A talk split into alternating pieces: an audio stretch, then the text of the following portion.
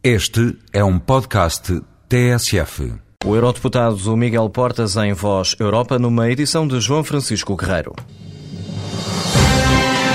O combate às alterações climáticas a nível interno e na cena internacional tem sido uma das políticas da União Europeia. O eurodeputado Miguel Portas explica qual é o reflexo do Tratado de Lisboa neste objetivo da União.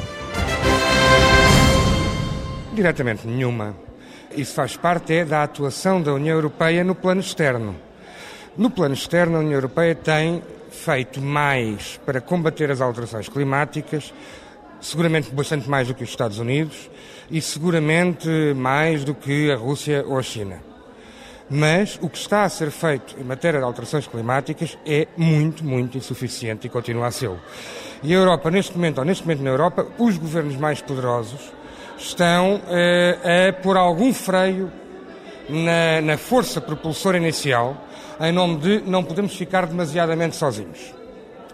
E, portanto, eh, há riscos de a posição europeia, em vez de continuar a ser uma posição firme, no sentido de forçar os Estados Unidos a acompanhar, que começa a recuar em direção às posições mais atrasadas dos Estados Unidos.